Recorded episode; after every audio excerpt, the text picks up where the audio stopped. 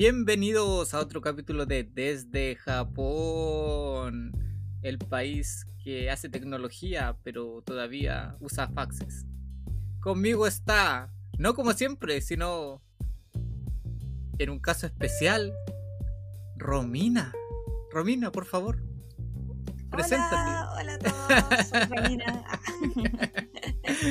sí, es un caso especial el día de hoy. Samuel no pudo estar con nosotros. Claro. Y no es que Samuel haya tenido algún accidente o nada de eso, sino que está en un estado tan penoso que no puede participar en el podcast. Claro, ya que aquí en Japón se hacen estas fiestas de las compañías a fin de año y claro, le tocó a él su fiesta de la compañía un día domingo a las 12 del día. Qué genial. Y, Claro. y era todo lo que puedas beber y comer, entonces ya sabrás lo que había pasado ahí. Pero fue una, fue una fiesta súper rara porque yo tuve este, esta fiesta similar el año pasado, pero fue en diciembre, el último día de trabajo, y el jefe se rajó con todo. Pero al Samuel le tocó pagar 1500 yenes. No y lo raro es que estamos como a mediados de noviembre todavía. ¿Y por qué están teniendo una fiesta de fin de año a mediados de noviembre si todavía queda harto para que se termine el año? No tengo Esas fiestas de fin de idea. año no, no deberían ser en diciembre, como a finales de diciembre. No tengo idea, pero bueno, él explicó que el, el restaurante donde trabaja hoy igual tenía, tenía mantención. Entonces nadie podía trabajar el día de hoy. Entonces, como que al jefe Ah. igual se le ocurrió hacer esta idea el día de hoy, ya que nadie puede ir a trabajar. Entonces ya mantemos a todos los esclavos que vayamos a una fiesta, Claro, eh, estos tipos de fiestas que son en vez de darle, en vez de darle un día libre Sí, eh, y tener la fiesta cuando corresponde, decidió ahorrarse el, el hacer una fiesta en diciembre y hizo la fiesta ahora. Y les cobró 1500. y como, le oh. tuvieron que pagar más encima. Sí, pero claro, igual tipo que tenían un concurso del mejor disfraz, ya que estamos igual cerca del, de Halloween, no sé, pasar un par de semanas de Halloween, y el ganador se ganaba 20 mil yenes, lo cual era súper bueno. Samuel A lo supo mejor- tarde, o si no, hubiera, no hubiéramos preparado, él se era vestido de mujer, no sé, algo interesante. Eh, a lo mejor para eso eran los 1500 yenes, estaban formando el pozo para... Ah, para pagar al ganador. 20.000. También, eso debe ser. sí. Así que por eso con hoy, hoy está con nosotros Romina. Y Sí. Romina es una persona muy interesante, que tiene una historia muy... Oh, una historia muy especial de cómo llegó a Japón. Por favor, Romina, cuéntanos, ¿cómo llegaste a Japón? Llegué a Japón solo porque siguiendo al Samuel. Yo no soy otaku, soy la. soy. Bueno, creo que lo dijimos alguna vez, no sé, en la primera temporada. Pero soy de estas personas que no saben nada de anime. La excepción a la norma que hay aquí en Japón, de que viene porque, bueno, eh, vinimos la otra vez como turista y era como, oh, bonito, todo me parece bonito. Tranquilo. Es y que fue cuando como, ¿por uno es no? turista todo le parece bonito. Sí, claro, entonces Samuel dijo, oye, ¿sabes qué? O sea que a ti no te allá". interesa... Antes de venir para acá, a ti no te interesaba Japón para nada. ¿sí? No, incluso la No. primera vez que viajamos fue porque mis colegas querían viajar a Bolivia. No tiene nada que ver, pero usualmente los profesores como que en, en enero como que planifican viajes a algún lugar Ya. y mis amigas dijeron vamos a Uyuni y claro dije ya vamos y yo me mareo me mareaba del trayecto no sé de Trehuaco a Kofkekura en auto y ellas querían ir en auto desde desde Quirihue a, bueno, la gente no conoce, pero la, la región de Ñuble, eh, al norte. A Bolivia. Querían ir, sí, pero hasta Arica creo, no sé, querían como ir hasta ahí, de ahí, O no sea, sé. tú te mareas en un trayecto que dura menos de una hora sí, y ellas querían ir en auto hasta Arica, que es un trayecto que se demora unos dos o tres días en auto. Sí, y fue como, no, yo no voy a hacer eso. Les dije, me avisan qué día llegan allá y yo tomo un avión. Ya, y el avión claro, se desvió empecé- repentinamente a Japón y tú Sí, terminaste empecé- aquí. Sí, fue súper raro porque empecé a investigar los precios. Dije, ¿cuánto sale ir a Bolivia? Y en ese tiempo salía, no sé, como 200 mil pesos, 100 mil pesos, algo así. Después dije, oh, ¿y cuánto saldrá ir a Nueva York? Oh, ¿cuánto saldrá ir el de Pascua? Y después, oh, ¿cuánto saldrá ir a Japón? Y fue como, oh, sale 500 mil pesos. Fue eso en el 2017. Ya, pero si tú no estabas interesada en Japón, ¿por qué estabas investigando cómo viajar a Japón? Es que cuando estaba investigando estaba en la casa de Samuel.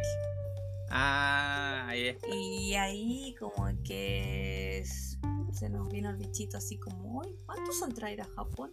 Porque yo, claro, investigué cuánto salía a Nueva York primero porque eh, cuando estudié en la universidad me fui por un semestre a Estados Unidos y fui a Nueva York casi como por un par de días y me encantó. Entonces dije, ah, sería genial volver allá.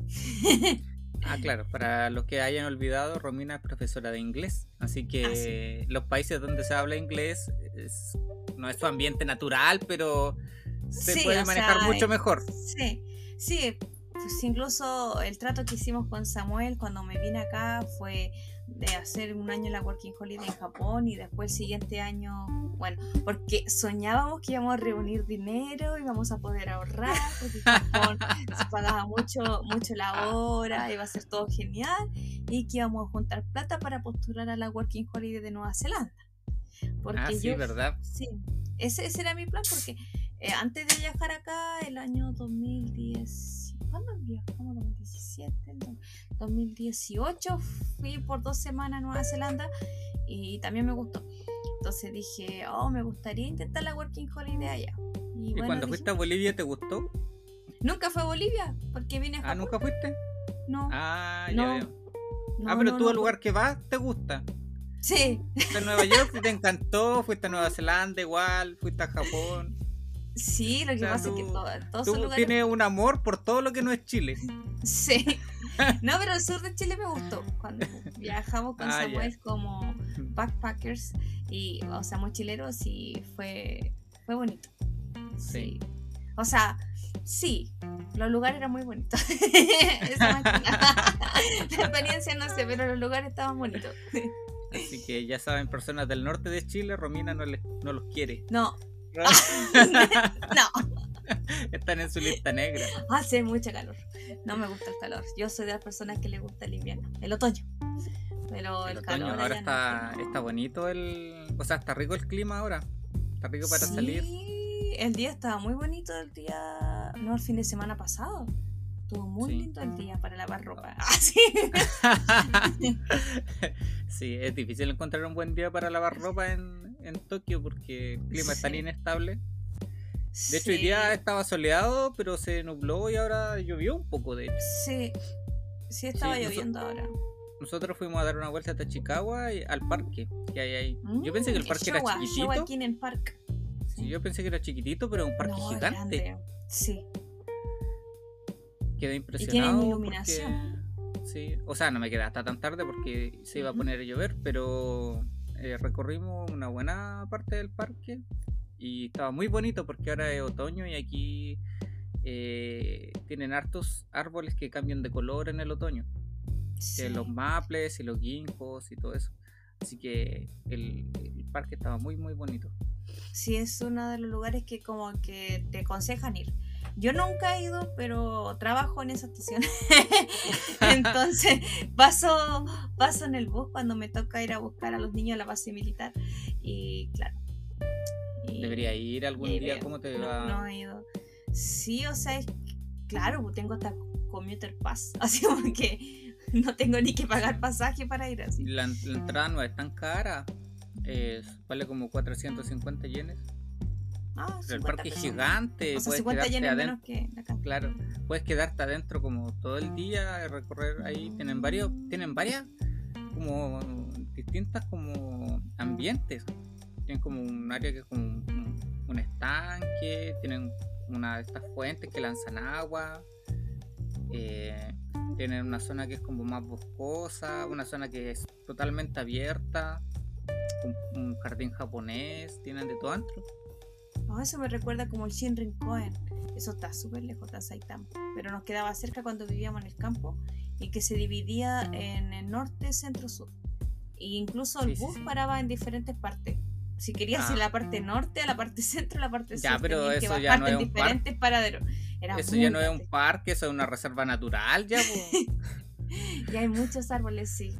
O sea, esos son como los lugares recomendados porque, claro, como te decía, yo no vine acá a Japón por el anime. Me, cuando decidimos ya comprar el pasaje para venir a Japón, que fue en realidad el Samuel, ¿sabes? Que compró el pasaje primero. Después yo reuní el dinero y compré el pasaje después, eh, la primera vez que vinimos de turista. Y ahí empecé a investigar así como, oh, bueno, vamos a ir, veamos qué tiene interesante Japón, además del anime, porque claro, yo no eh, soy de estas personas que crecieron no viendo anime, o sea, sí. ¿Cómo sí existen, ¿Cómo? Sí, existen esas personas que no vieron Dragon Ball. no, pero ya. ¿Pero qué clase, con qué clase de psicópata estoy hablando? En... ¿Cómo no viste ningún, no viste ningún anime cuando eras chica? Cuando chica creo que, eh, bueno, Sailor Moon y Mikami, eso recuerdo. Ah, ya. Pero Dragon Ball no lo veía porque mi mamá decía que... era muy violento. Entonces, yo tenía pequeños problemas de comportamiento en la escuela. ¿Pequeños problemas de comportamiento? Sí, llamaban a mi mamá a veces que fuera ya, cosas así. Entonces. ¿Era violenta con otros niños, Romina? Sí, porque como cualquier otaku, pero no soy otaku, sufrí bullying, sufrí bullying, entonces ah, pero yo no me quedaba callada y les pegaba así. Ah, pero bien, entonces. Sí, hay que defenderse. Sí, me defendía harto. Ah, sí, me tenía miedo. Claro. entonces no, no veía eso porque mi mamá me decía, no, vas a aprender a pelear más y ya tenemos problemas porque eres muy violenta. Entonces, claro, eh, bueno, en ese tiempo igual cuando daban anime yo jugaba en la calle, jugaba a la, a la pelota con mi vecino. No, yo igual, pero eso no impedía que... Pero aún así, claro, yo no entiendo en qué momento daban porque esos mismos compañeros con los que jugaba después me hablaban de, no sé, los caballeros de Zodiaco, que yo nunca vi, nunca he visto caballeros de Zodiaco, me hablaban de cazadores y me hablaban de todos, pero no, no, nunca vi nada de eso. Que lo estaban después, después de la escuela, tú llegabas a la casa. Después de la escuela yo llegaba a la casa a jugar afuera. Y lo estaban dando ahí, claro, lo estaban dando, lo dan como por una hora, una hora y media, y después de eso la gente quedaba libre para salir a jugar. Sí, claro, pero yo lo hacía al revés y después ya no estaban. pero sí, recuerdo que cuando ya estaba en la enseñanza media, creo, no sé, veía Full Metal Alchemist después de, regresar del colegio. Porque claro, ah, yo tuve amigos, amigos, amigos con los que salía a jugar hasta octavo básico. Después la enseñanza media, cada uno se fue a diferentes... Tenías colegas. Después la enseñanza media eran, eran colegas, ya no eran amigos. No, no, no, es que cada uno se fue a diferentes liceos. Entonces estábamos en todos diferentes lugares. Entonces mi mejor amigo de ese tiempo eh, se fue a, estudiar a Cofquecura. Entonces ya no lo veía. ¿Y eso qué tan lejos está? No, pero es que él se internaba en Cofquecura. Ah, pero es que. Ah, entonces, no, es que tú te, tú, te mareas en los viajes, entonces no podías ir a ver. No, yo, yo bueno, yo estaba todos los días al liceo, sí, pero claro, eran, 20 minutos nomás. Entonces no alcanzaba a marearme tanto. Y ahí cuando llegaste a Japón, ¿qué te gustó? ¿O qué ah, bueno, claro, empecé a investigar así como qué me gustaría de Japón para alguien que no sabe nada de anime. Entonces eh, empecé a investigar y me gustó harto lo de la cultura que tenían varios eh, Daibutsu, que son los budas. Y había varios ah. budas gigantes, entonces empecé a investigar y hice una lista donde estuvieran así como los lo más reconocidos. Entonces, en la primera vez que viajé, viajé con el Samuel y su amigo Vito. El Vito era un seguidor. seguidor, no. Samuel tenía la idea. Entonces, claro, armé yo el itinerario. La que no sabía nada armó el itinerario de todos los ah. Entonces los 38 días armé así como ya vamos a estar 15 días en Tokio, ¿qué vamos a hacer en Tokio? Ya vamos, les voy a dejar libre los primeros 15 días para que recorramos todo Akihabara, Shibuya y Harajuku y todas estas cosas y salir a buscar cosas de segunda mano, ver figuritas y todas esas cosas que le interesaban ahí. Y después de eso dije, después de los 15 días nos vamos a ir a Matsumoto, dije hay un castillo, Vamos a ver el castillo, después nos fuimos, quería ir a en ese Nagano, quería ver los monos bañándose, pero había mucha nieve, entonces nos fuimos, de ahí nos fui a Takaoka. en ¿Por, qué quería, por, qué querías ver unos monos bañándose? No sé, pero era como lo, lo, más, o sea, que parecían toda la guía, así como, oh, tienes que ir a ver a los monos bañándose ahí en la nieve, en Nagano. Pero eh, alguna clase de... ¿Es una guía de fetiches o...? No, o sea, así como lo que debes hacer si vienes a Japón. Tienes que ir a ver esos a los monos, bañándose? eso decía en, la guía, que eso es lo que tienes que hacer en, Japón termales, Sí, en aguas termales, porque nosotros vinimos en invierno. Ah. Esos monos que se, que se roban los celulares, eso. Cuando todos los monos se roban los celulares. Está describiendo a todos los monos que existen. Bueno, nosotros cuando eh. llegamos, como sabíamos menos del idioma, menos de lo que menos sabemos ahora, porque no sabemos, igual no sabemos nada, sabíamos menos. Entonces, como que entendimos que no se podía ir para allá porque estaba cerrado el camino por la nieve, había mucha nieve. Entonces seguimos con el viaje, nos fuimos a Takaoka y en Takaoka había un Buda. Entonces fue el primer Buda que fui a ver. Y claro, era, no era tan grande, pero era bonito, como que nos sacamos la foto y seguimos el viaje hacia Kioto. Ya. Y, y el, eso, eso no sé si la gente sabe, pero Japón tiene como una especie única de... No, no son monos, monos, así son como macacos, creo. Mm. Que son unos macacos que tienen la cara roja y, y claro, ellos se adaptaron a vivir en el frío, eh, en el invierno, bañándose en las aguas termales.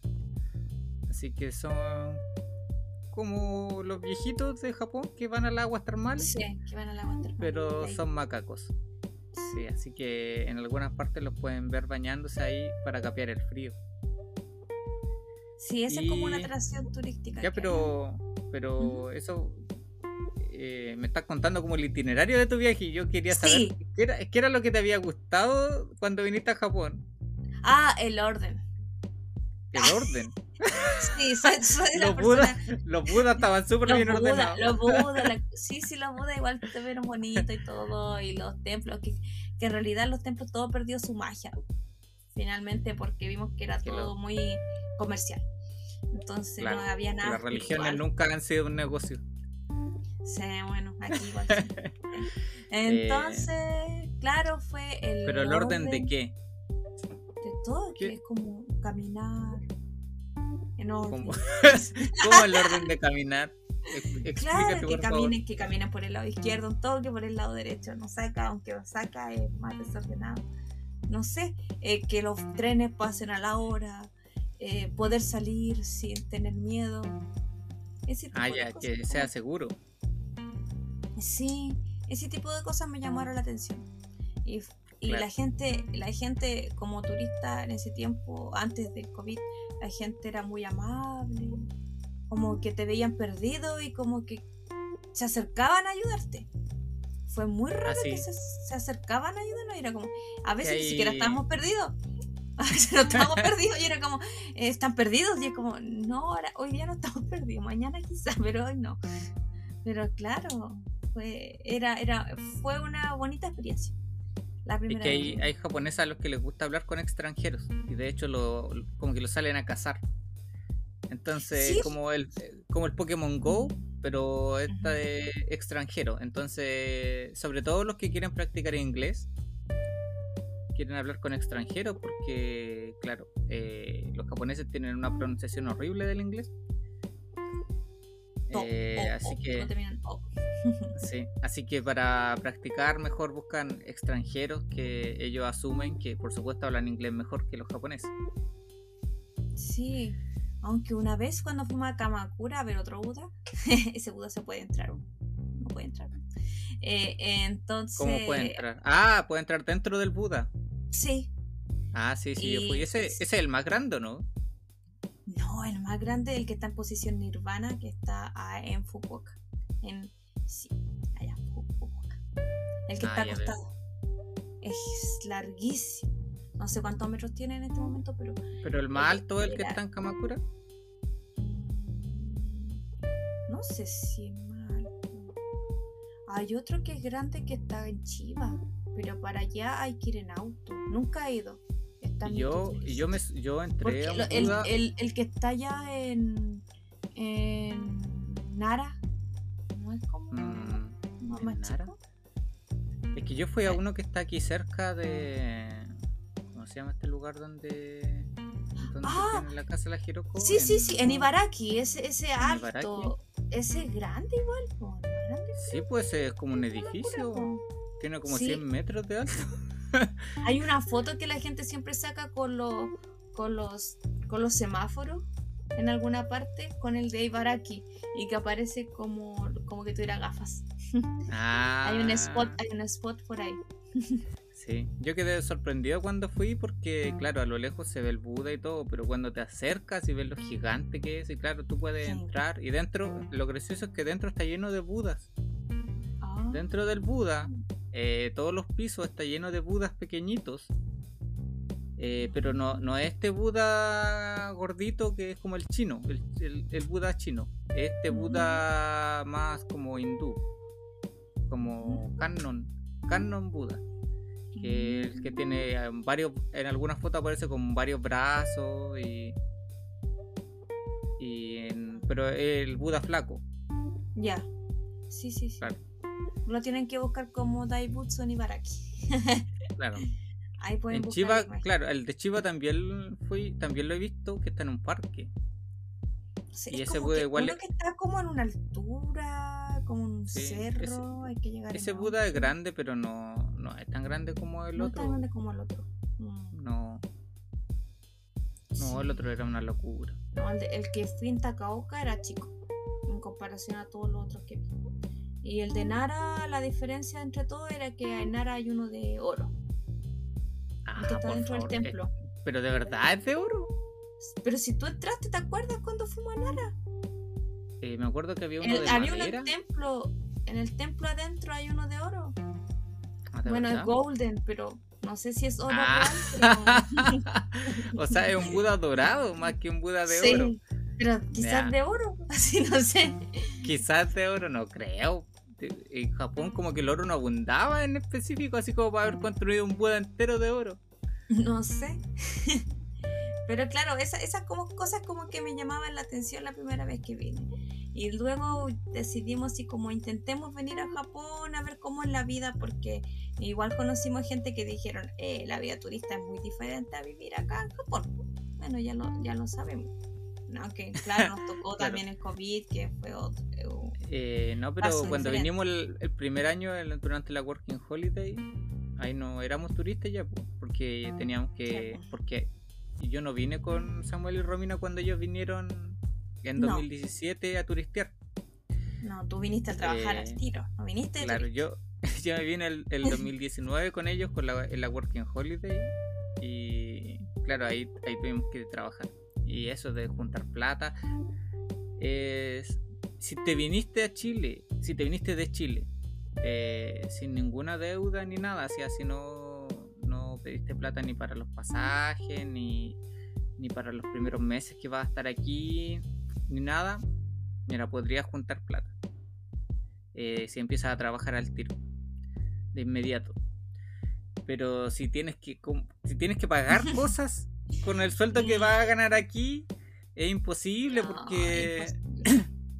claro si tú sacas la cuenta aquí a ver un sueldo mínimo ahora lo que vale el yen en Tokio son como eh, pongámosle que gana 1100 la hora que es un, es un sueldo muy estándar Sí, creo que ese es el sueldo mínimo por hora. no sé si Creo el es mínimo pero es un sueldo común y corriente casi Sí. mínimo O sea, ese es lo mínimo. eh, podrías ganar cerca si trabajas como, como horario completo digamos podrías ganar cerca de 150 mil yenes que eso en, en, en Chile es harto es como un más de un millón de pesos porque No, 100 son mil yenes son, son como cien. 700 mil pesos busca ahí pesos. pone ahí en el en el cam- cambiar de yen a, A pesos chilenos. a pesos ¿Cuánto chilenos ponle esto? 100 150 mil yenes Son, claro, son 962.818.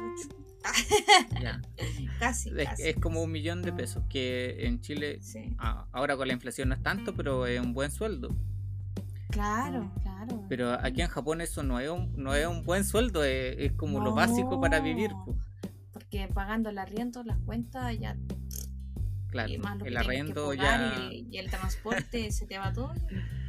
eh, lo bueno es que los trabajos casi siempre pagan el transporte, así que eso Sí. lo puedes descontar. Pero el arriendo te puede costar para una persona entre 40 y 60 mil yenes. Entonces ahí ya se te va... Y lo otro es que cuando uno llega acá, lo que le llama más la atención es que depende del trabajo donde tú comiences, te pagan un mes atrasado o dos meses. Entonces tienes que venir Ah, sí. preparado con, con, su- Sí, sí, con plata eso para es tres que- meses. Es que si tú ahorraste en Chile y te viniste con la plata que Con ahorraste, eh, Claro. claro. no tienes que pagar nada de deuda en Chile, pero si, si pediste prestado, si te gastaste plata en la tarjeta de crédito, eh, se hace muy muy difícil juntar plata, a menos que vivas como un ermitaño, como un, ¿cómo se dice? Un ascético, así como comiendo eh, fideo instantáneo todos los días. Y sin ir a ningún lugar como a no salir a ningún lugar a, turistear. Eh, claro que no tienes no tendría sentido para qué vas a viajar hasta Japón que está tan lejos para, para no ver nada ni, ni pasar ningún buen rato ni salir a turistear no tiene sentido así que no este no es el lugar para venir a trabajar y juntar plata de hecho los que tenían esa esperanza se cansan muy luego y se van a otra Bueno, working y holiday. o- otro, otro por lo que vi, como que se mataron trabajando, así como que trabajaban mucho, mucho, mucho, mucho, mucho, y Ah, trabajaban sí. hasta los 10 meses de la Working Holiday y viajar los últimos dos. Sí, que trabajan en fábricas, por ejemplo, y hacen mucha hora extra y no gastan en nada, ahorran nomás. Sí, pero, Pero no hay- amigos ni nada. claro. Pero no sé. eh, Es raro. es raro. no sé, Yo, yo no lo haría. Yo no lo haría. Claro. Pero bueno, yo vine a eso y claro, bueno, mi, ¿qué puedo contar? He trabajado de profe más que nada. Ah, sí. porque eso es lo que me da la visa para seguir Eh, acá. sí. Que eso Lamentablemente. es, eh, eh, que eso es suerte igual porque eh, a Romina la contratan como profesora de inglés o como asistente de profesora. Sí. eh, siendo no nativa, porque ella tiene el título de profesora. Pero ¿De eh, inglés? no, ni siquiera eso. Lo- eh, he hablado con muchos chilenos que están en Working Holiday y la mayoría está trabajando de profe de inglés y son Ahora que ahora hay una deficiencia muy grande. eh, como que mm, de los que conozco, no sé, cinco personas que conozco que están trabajando de profe de inglés, ninguno es profe. Sí, ahora hay una deficiencia muy grande de, de extranjeros en general en Japón por el COVID, porque la mayoría se fue, eh, no hay estudiantes de intercambio, entonces ahora, ahora se reinició, pero están pasando por una, Sí, ahora- una temporada ahora- baja de, de extranjeros.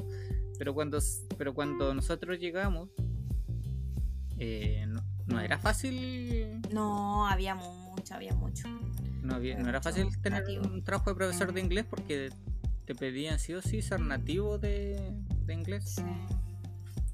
Ahora, claro, empezaron de nuevo a buscar eh, desde el extranjero, porque la compañía en la que estoy trabajando ahora, que les gusta más los nativos, por eso me bajaron a ser asistente y profesora sustituta, eh, se trajeron dos profesores, bueno, una la- desde Estados Unidos lo hallaron con la visa y Ah, todo, y el otro había llegado recién de Australia.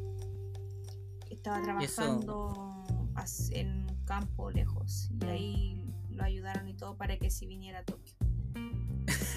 Estaba como entre todo, como entre Nagoya y Kioto, así como unos- un pueblo ahí entre medio.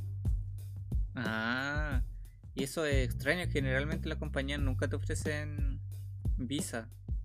O sea, no te ofrecen como que te van a dar la visa porque porque no quieren, no, no, no les sale a cuenta el trámite administrativo, sobre todo antes que había un flujo de extranjeros tan grande que no tenían la necesidad de mantener a los profesores con visas si sabían que cuando se fueran podían contratar a otro. Pero ahora como está tan inseguro, claro. Sí. Los quieren asegurar. Y bueno, es el marketing también, porque claro, donde trabajo yo se venden por tener profesores nativos. Y, claro, y en, bueno, en mi caso, bueno, en donde trabajo, o sea, lo que buscan ellos es que sean profesores sí o sí, educadores de párvulo, específicamente. Ah, sí. Lo que pasa es que aquí en Japón se da algo extraño, que ellos no tienen guarderías, sino que tienen escuelas de inglés. Pero la escuela de inglés funciona como guardería. Pero... la guardería es, una guardería escuela de inglés. Es como. Pero esas son las caras, sí, Le pasan al. Sí, pero es que. Pero. Hoikuen, creo que se llama. Que es solo la guardería de niños. O sea, sí, yo he visto guardería igual, pero no, no, no sé si hay otro, hay otro lugar en, la, en los que haya tantas guarderías que además sean escuelas de inglés que no las venden ah, como guarderías, las venden como escuelas de inglés, pero tú puedes enviar niños que, que tú tienen, que tienen como uno o dos años. Sí. Entonces, ¿qué, clase de niño va a una escuela de inglés? ¿Tú no matriculas a un niño de uno o dos años en una escuela de inglés? Pero Claro, depende. O sea, donde. En la primera escuela donde trabajé eh, era una escuela de era una Montessori, que yo encontré muy interesante. Y claro, la mayoría eran hijos de gente famosa.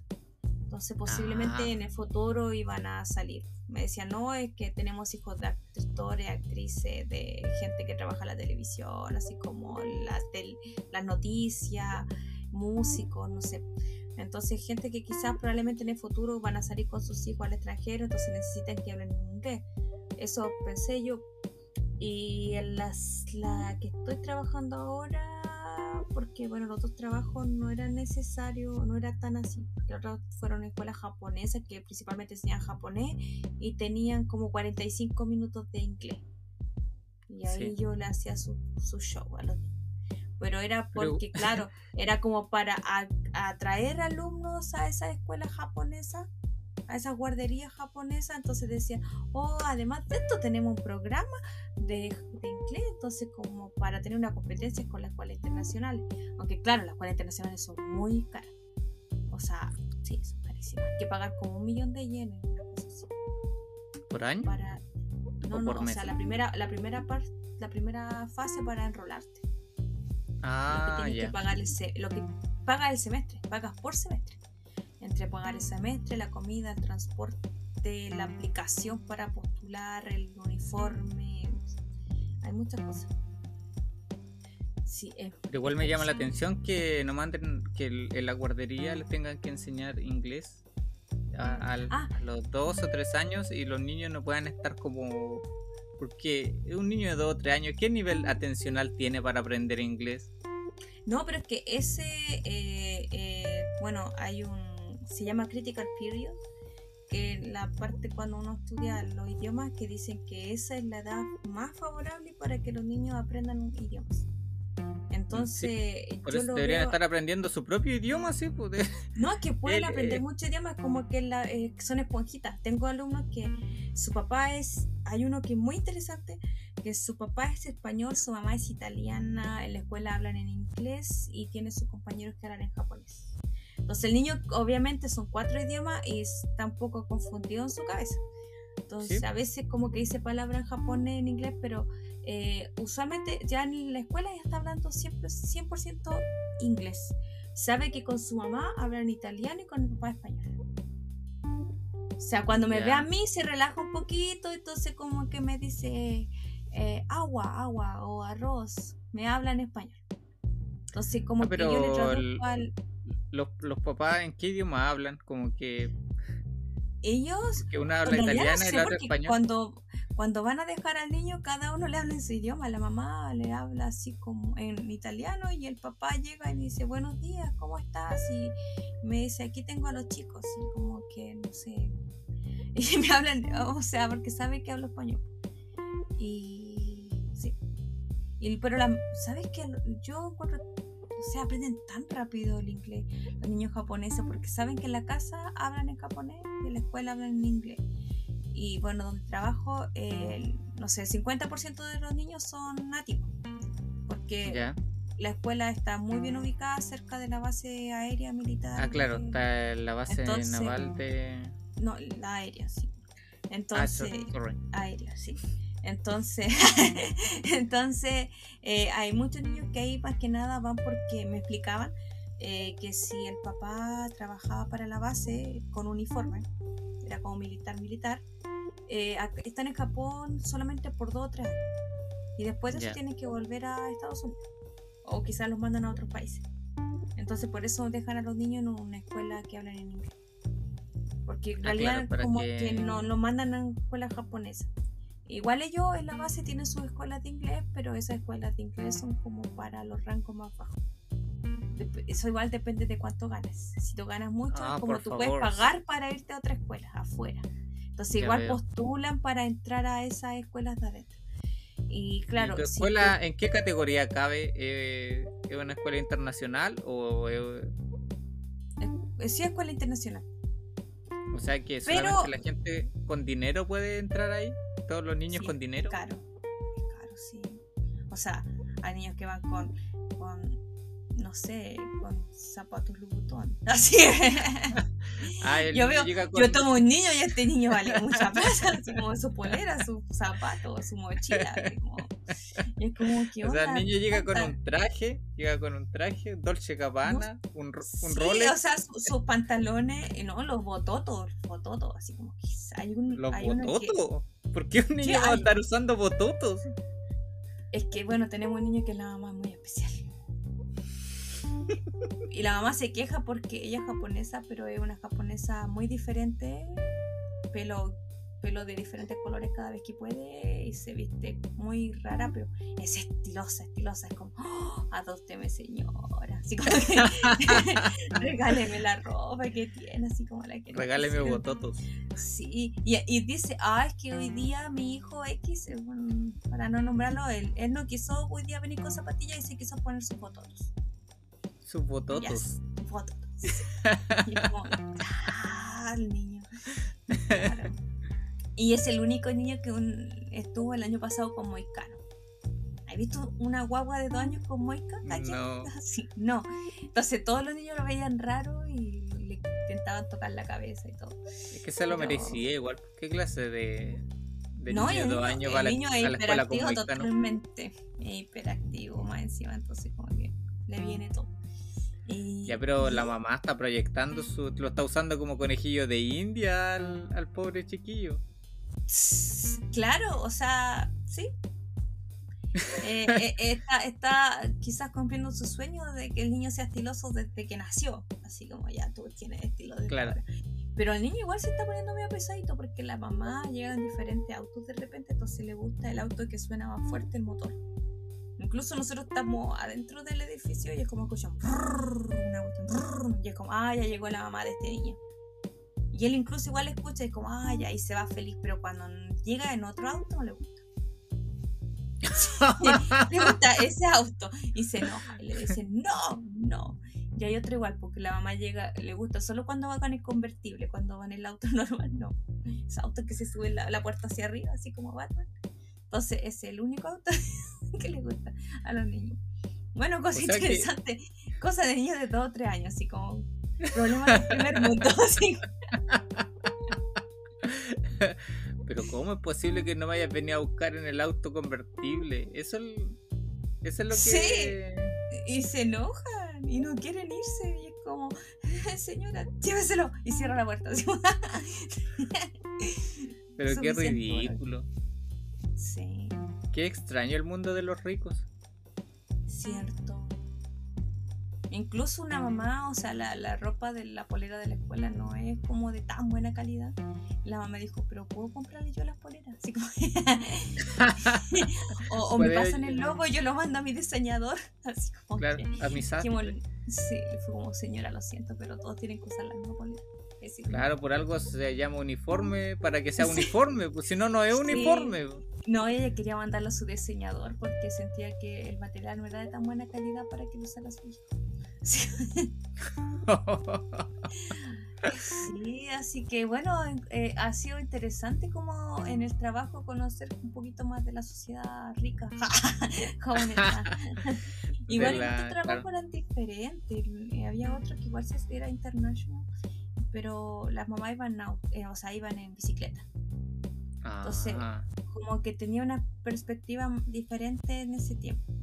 Eh, sí, oh, nunca hemos hablado de la nunca hemos hablado de las mamás en bicicleta aquí en Japón, pero es algo que que se da mucho y, es, muy es, extraño verlo, pero se ve mucho en la calle que son estas especies de, de coches como de carritos para llevar a los niños que están montados en una bicicleta. una adelante, donde estaría el canestillo y otro atrás. Y pues entonces pueden llevar a dos niños. Y van a mucha velocidad a veces. Son claro, lo que pasa es que esa no, no van en. Me imagino que antes iban en una bicicleta normal, pero ahora usan bicicleta eléctrica.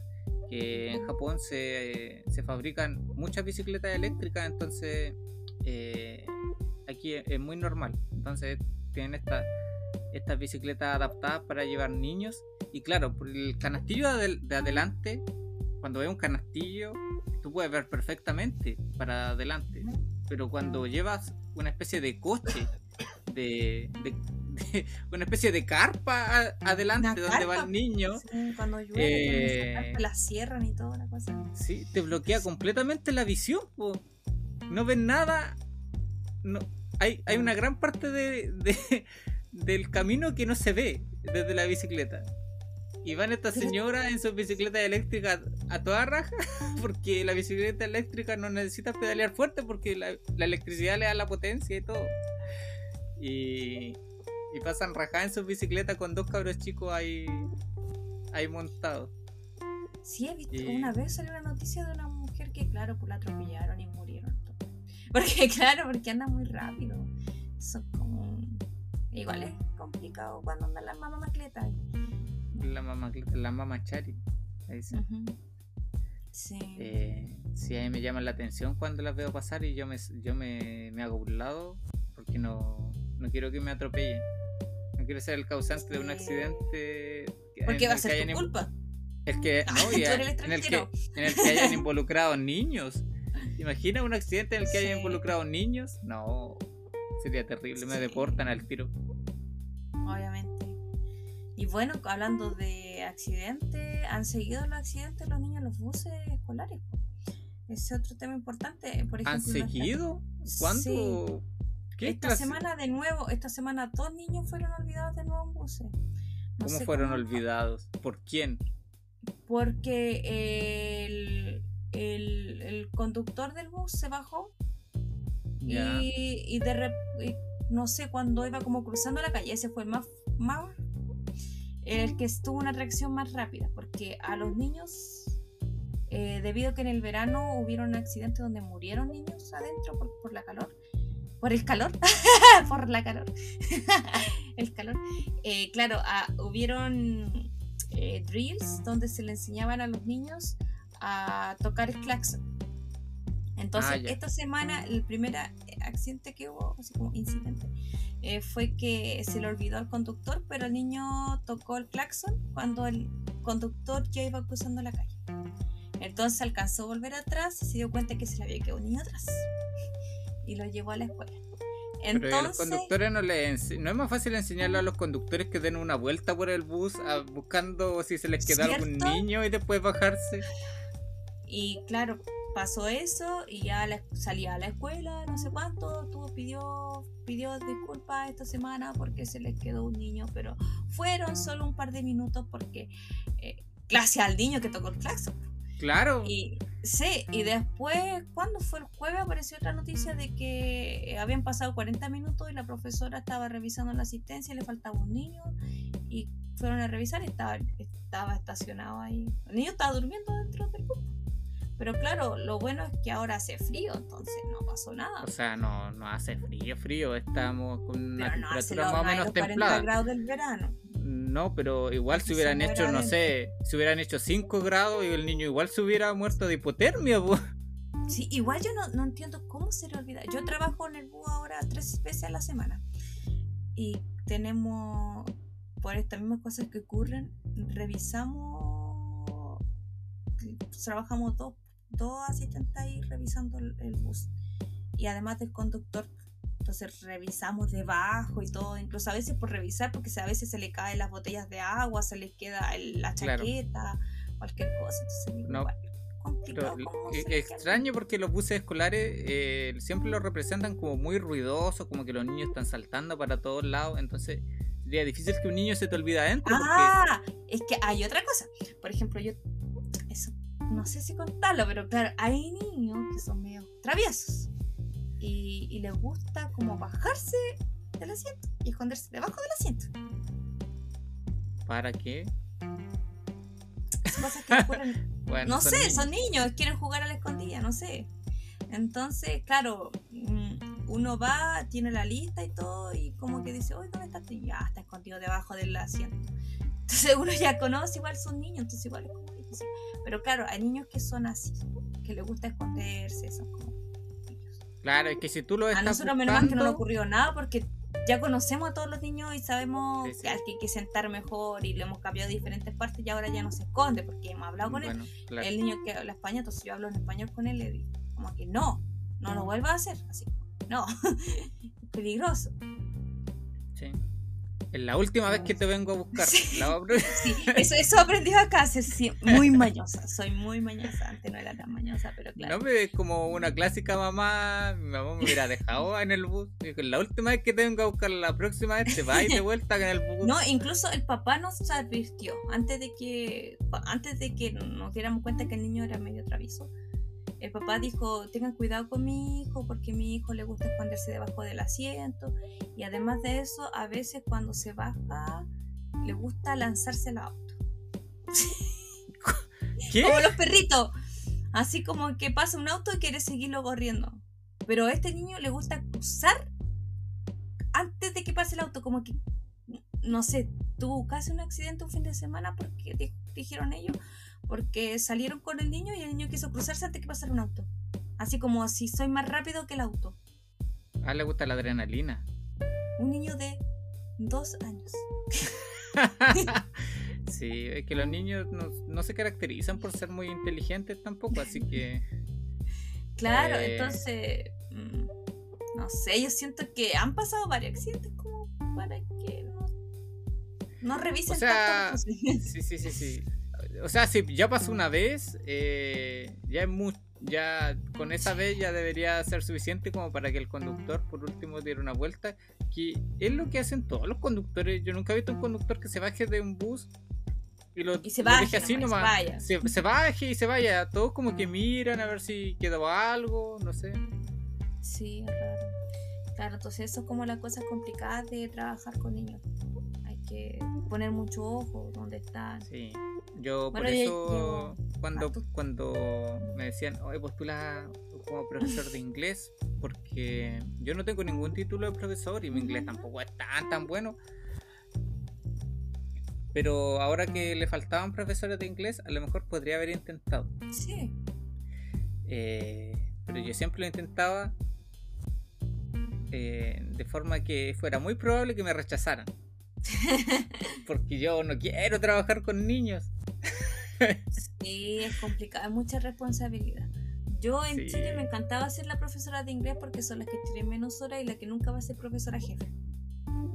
Ah, entonces todo trabajaba como tres días en una escuela, dos días en el liceo, entonces como que era imposible ser profesora jefe porque no ah, los cinco días en un lugar. Entonces decía, oh, qué genial, no tengo que andar conversando con los apoderados tanto andar metiendo problemas, que su hijo está en esto, está otro, es que, no sé, como que meterse mucho más allá de la vida de los niños no quería. Y llego acá y es como, ah, si quieres ser profesora en escuelas, tienes que ser como una profe jefe, así como sencilla, como, ah, no me gusta. ¿Tienes que hablar mucho con los apoderados? Eh, eh, los que van a buscarlo sí, porque preguntan muchas cosas. Pero, ¿Cómo qué? ¿Qué te preguntan? No, ¿cómo estuvo el niño? Estuvo feliz, sonrió mucho. ¿Qué palabra Pregunta pura tontería. O sea, no, o sea, no, no, o sea para, para las mamás es importante esas cosas. Uno que no es mamá, claramente le cuesta empatizar un poco. ¿Cómo vaya a saber eso? Estuvo feliz mi hijo. El año pasado trabajé completamente como profesora preescolar con niños de 18 meses a 2 años y la, había una mamá específicamente que me decía, porque todos los días tenía que escribir un daily report para cada apoderado comentándole cómo estuvo el día. Y me decía, por favor, ¿puede escribir un poco más cuando escriba el daily report? Dígame si mi hijo sonreía, estaba feliz. ¿Qué palabras dijo? ¿Qué palabras repitió? Ella, como señora, tengo 27 niños. Voy a andar recordándolo con Hijo dijo y no dijo. Como señora, no. tampoco es que vaya a decir mucho un niño así como, ¿qué esperaba que dijera? Un niño de 18 meses. Quiero agua, quiero ir al baño. No, además que el niño en la casa hablaba en japonés porque papá japonés, mamá es rusa, entonces era como... era como su hijo repitió las palabras, además, y como ella nombraba las palabras porque ella quería incluso que le dijera cada palabra que dije yo en las clases para poder practicarla un poco más en la casa. Lo cual igual se agradece, pero es demasiado. Sí, pues si un niño de tiene dos años, el niño para qué lo que va a estresar con no sé. no sé si, te comenté el otro día de que tuve. Nunca este hablas conmigo. Sí. bueno, ahora que, ahora que dijiste eso, nunca hablas conmigo. Creo que no hemos conversado. nunca, hemos, hablado los dos solos en, general. Siempre está Samuel ahí. Sí. Y Romina dice. Samuel, Romina dice sí. sí. Es que Samuel habla mucho. eso es cierto, eso es cierto. Entonces, claro, e, este año seguí en la misma compañía y, me ofrecieron trabajar de asistente porque, claro, me dijeron, para embolinarme la perdí, me dijeron, claro, eh, sabemos que usted no tiene como experiencia en este nivel. Y como sí, o sea, hasta mi currículum nunca había trabajado con niños pequeños. Eh, entonces queremos que mejore su manejo de grupo con las guaguas y manejo de grupo con guaguas. ¿ya? Entonces, eh, nos gustaría que este año estuviera como profesora sustituta, cuando cada una profesora se enferma, usted va a estar de profe o, y asistente. Y la vamos a ir turnando, me dijeron, por todos los niveles, porque claro, en esta escuela hay niños de 18 meses hasta 6 años. Entonces la vamos a turnando por los diferentes cursos para que vaya aprendiendo de cada curso y así vamos a evaluar si el año que viene posiblemente usted pueda volver a ser profesora, jefe. Y le dije, ¿ya de cuánto estamos hablando? me, da lo mismo las cosas que ustedes digan porque en realidad son puro bla bla para decirme que quieren colocar un nativo. ¿Eso le dijiste? No, o sea, mi mente, no, no le dije nada, si necesito la visa. Pero mi mente la pensé como ya, ya. Le dije, ¿de cuánto estamos hablando? Y claro, el sueldo era lo mismo, finalmente. Ah, ya. Ah, pero igual bien, porque hace, hace, no tiene tanta responsabilidad en el fondo. Igual me imagino que hace harto, pero no tiene la responsabilidad de, ser la profesora. De 260 a 250, o sea, 10.000 yenes menos nomás y tengo menos responsabilidad. No tengo que estar pensando, bueno. O la Romy se está forrando ahí. claro. y, y no, no, no, no tenía que pensar tanto en las actividades que hacer al otro día y todo ese estrés. Claro, todo bien, empezamos a abril. Me, me, tocó, me dijeron, oh, en abril te vamos a dejar con la profesora de, nueva profesora de preescolar para que la apoye y la ayude. Y es como, no se supone que iba a aprender. Así como... no se supone que me tengo, que, tengo que enseñarle yo ahora a ella. Así como que, ya. Entonces, oh, roncó. Bueno, eh, entonces, claro. Eh, Estuve el primer mes ahí enseñándole a la profesora hasta que ella se sintiera confident y pudiera hacer su clase normal. Confident. Hasta que ella el siguiente, sintiera cómoda. Cómoda. Entonces, el siguiente, el siguiente mes me dijeron, oh, ¿sabes qué? La profesora te pidió de nuevo porque eh, no sabe qué hacer. Necesita una partner. Entonces, yo en realidad la profesora la cambiaron. Él trabajaba con los niños de 6 años y la cambiaron a preescolar porque gritaba mucho y su sala estaba al lado de la oficina de la directora. Entonces ya tenía, tenía que estar la directora, entonces la directora le dijo, te va, o sea, si continúas te va a ese nivel. Entonces, Ok. como, sí, te, te va a ese nivel o te vas. Entonces ella aceptó. Entonces se quedó en ese nivel. Y claro, eh, y ella me pidió porque dijo que necesitaba alguien competente que con solo mirar supiera lo que quería. Porque las asistentes que tiene ahí eh, esperaban que le dijera todo, así como con detalle. Necesito que por favor hagas esto. Y yo como, no. O sea, yo le dije, yo estuve en tu casa, o sea, estuve en tu posición y sé que sé lo que necesitas. O sea, sé lo que tú esperas que, que el resto haga por ti. O sea, tú no tienes tiempo para hacer nada, así como que no. Claro. Entonces, Ya, claro, ya con eso- más de. Ya, ya con. ¿Cuántos niños hay en la sala? en este momento hay 25. En esa Mira, sala. yo- ya que hubieran cinco solamente, ya sería mucho.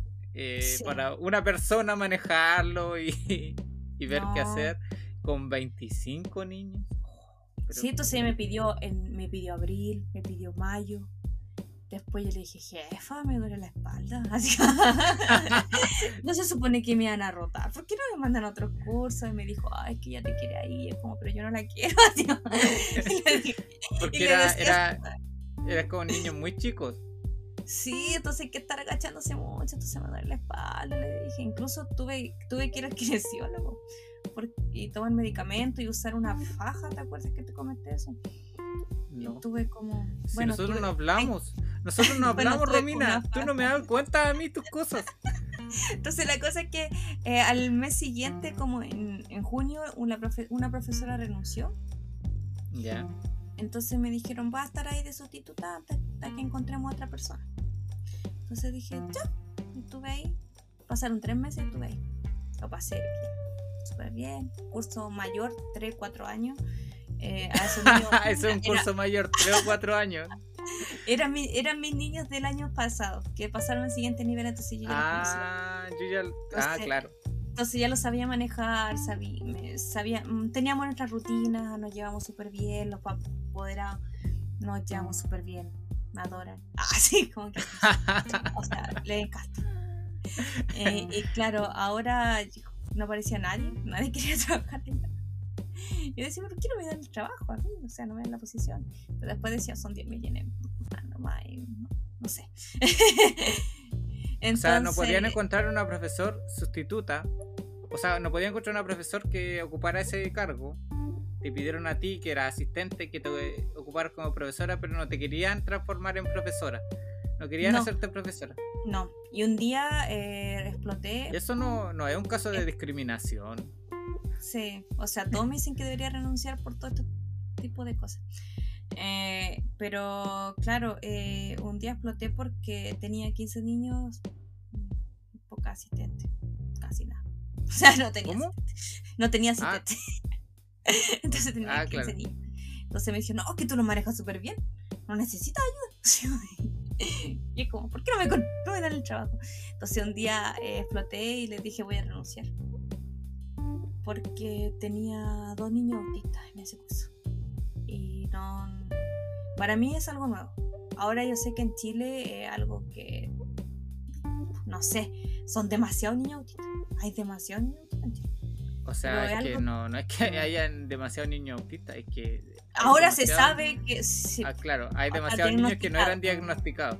Están Sí, dentro ahora- del, del espectro autista, tampoco es que sean niños que no se pueden valer por sí mismos. Hay, No, hay- pero claro, son, son muy diferentes. O sea, lo- la Claro. niña y el niño eran totalmente diferentes, pero aún así sí necesitaban a alguien experto y yo no, no soy nada de la materia. Entonces, eh, un día exploté y dije, ¿sabe qué? Me voy de aquí. Le dije, yo no aguanto. Y me puse a llorar, así como que exploté así. a forma. Es que era demasiado, o sea, incluso le escribí a Samuel, ¿sabes qué? No quiero volver el lunes. Era un día bien, le dije, Samuel, no quiero volver a este lugar porque no me respeta. Ah, nadie me, tiene re- nadie me respeta aquí. Así, no me tiene. Tengo a los papás felices y nadie me quiere, así como que no, no los quiero ver más. Y de ahí en adelante cambió todo el trabajo ahora. Me subieron el sueldo, eh, me pagaron como profe todos esos días que estuve, los tres meses. Eh, fueron 10 millones nomás, pero bueno, súper cagado, pero algo. y, y, claro, encontraron este profe que es, es parvulario, ah, tiene hasta un master degree y toda la cosa, entonces encontraron a un experto que ya en este momento lleva dos meses. Horrible. horrible. Horrible. sí, horrible la situación en ese ¿Por qué? ¿No, ¿No sabe manejar a los niños? No, para nada. ¿Y qué le enseña eh, en el Master Degree de.? No tengo idea. Yo no tengo ningún Master Degree, no estudié esa cuestión de parvularia. O sea, no, estudié. No estudié educación parvularia, no estudié educación parvularia. Em, a lo mejor tiene mucho un respeto a la educadora de párvulo. a lo mejor tiene un Master Degree en administración o. No, no, sí, en finanzas. Es, profesor. Lo que pasa es que tiene buen bla bla. Ah, ya. De Bolina la perdí usando término técnico de educación eh, early, early years. o sea, es un buen profesor en teoría, pero en la práctica es, como el hoyo. Sí, horrible. Entonces... Eh, o sea, tu escuela tiene un súper mal precedente negociando con la gente. Porque eh, deja que el profesor se salga con la suya. y le no, la sí, ya fue mucho. la jefa habló con él el viernes. No sé qué le habrá dicho. ¿Pero, qué, qué, cuál es el problema que tiene exactamente? No maneja bien el curso. ¿Pero que los niños hacen lo que quieren? Hace lo que quieren. No hace clase. Ah, ¿no hace clase? ¿Pero cómo? Si el profesor. ¿Están jugando? ¿No lo pescan? ¿No lo pescan para nada? Eh, eh, igual, el nadie le, no le hicieron training. Eso hay que decir. No hicieron training. Y él. Porque, claro, es el experto, Entonces, yo creo que pensaron que no necesitaba un training. Yo tampoco tuve training. Mi training fueron dos días. Y el último, el primer. Bueno, fue por un día porque el segundo día la profe se iba. Entonces, más que nada fue la training, Tu training fue haber a ver, yo creo que fue haber trabajado antes en otras escuelas de. En otras escuelas. Ese fue mi training. Y claro, eh, un, se enfermó, o sea, él tuvo, se ha quejado mucho este tiempo de que no puede manejar a los niños, porque claro, él llegó, cuando llegó tuvimos entrevista con los apoderados, justo llegó en esa fecha, entonces dijimos genial que justo llegue la fecha que hay entrevista con los apoderados, porque eh, yo podía decirle adiós a los apoderados y él y podía presentarlo a él.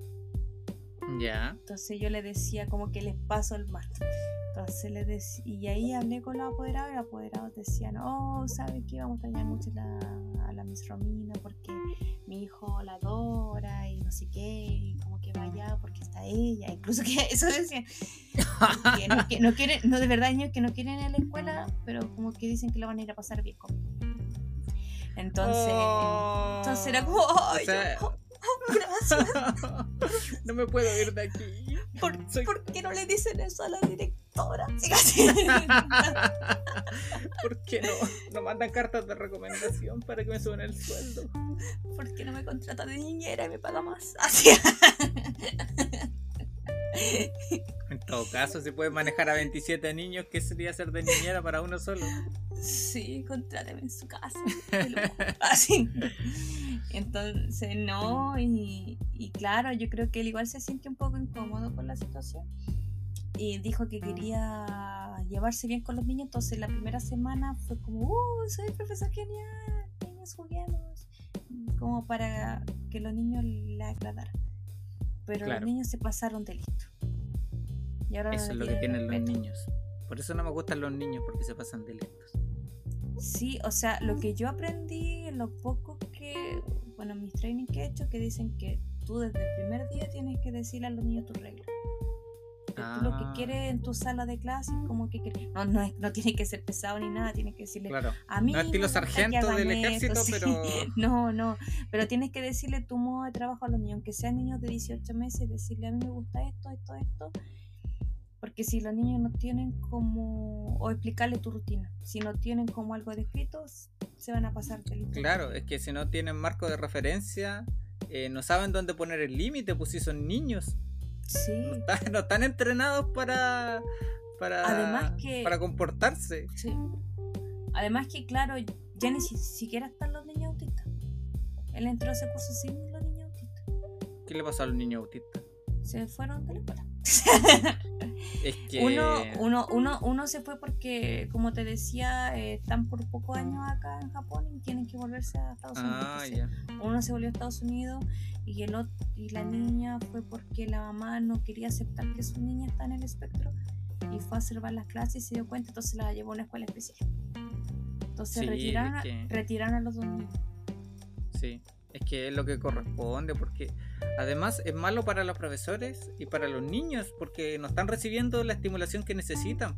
Sí, estuve en este mismo fin de semana, el sa- ayer, el sábado, estuve en un workshop sobre los niños autistas porque claro, es algo que me interesa ahora ya que hay mucho y decían eso, como que la persona que estaba hablando decía que había mucha diferencia entre una escuela inclusiva y una escuela especial. Decía que los primeros años del niño tenía que ir sí o sí a una escuela especial porque para Claro. tener como el foundation, como la base para después incluirlo en una escuela elemental. Es que hay que trabajarle todos los hay, social skills que- y todas esas cosas. hay que trabajar en cosas, el, niños autistas hay que trabajar en cosas que los demás niños se dan por sentado. Sí. Entonces es difícil para una persona que, que El no tiene entrenamiento saber, social. claro. sí. Ya. Está tosiendo Samuel de fondo. Lo siento. Y, y con esa con esa participación de Samuel vamos a dar por, termi- por terminado el Continuará. programa. Ah, Porque Romina está muy está- largo. Puedo Romina- seguir hablando todo el día de esto.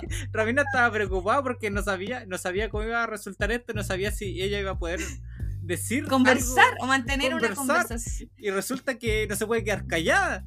Ahora- Pero claro, en este momento estoy trabajando de asistente ahí apoyando al profesor. Horrible. No. No, sí, no, no, no, profesor le falta, pero. ¿Y el- profesor de dónde es? Australia. Nativo. Ah, de Australia. Es nativo, es nativo. Entonces, claro, entonces ahí estamos y, y nada. Que le vaya bien, que le vaya bien. ¿Sabes? Tú y Samuel Sí. son tal para cual. No sé cómo pueden estar ahí eh, en una, una, una batalla de gallos. A ver quién, quién habla más. Ah, sí, sí. Y eso es Samuel raro me dice, porque cuando, cállate, cállate. cuando, cuando usted está- cuando están juntos en el podcast, tú hablas muy poco. Ah, sí, porque el Samuel me da sueño. Así. Siempre me estoy quedando dormida en sus podcasts porque el Samuel habla demasiado. Me tiene aburrida ya, Samuel. Sí, Lo escucho no, todo el día. sí, ya Así conozco que para los auditores, si tienen alguna pregunta sobre eh, cómo es la experiencia de ser profesor de inglés en Japón, escríbanla ahí en el, en el Instagram, a la Romina. Sí. para que les cuente su puedo historia. hablar mucho, mucho. Así que eso es todo por hoy y nos escucharán en el próximo episodio de Desde Japón. Podcast. chao, Romina. Chao, chao, chao.